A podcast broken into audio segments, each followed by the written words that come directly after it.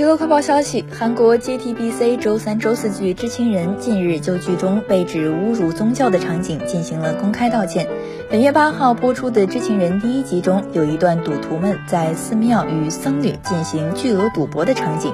该场景播出后就遭到韩国佛教界的强烈抗议。剧组近日对此公开道歉，并表示将删掉重播剧集中的相应场景。《知情人》是一部悬疑动作剧，讲述了姜纳河饰演的男主人公从原来前途无量的司法研究生沦为囚犯，为了生存，同时也为了夺回失去的一切而奋战的故事。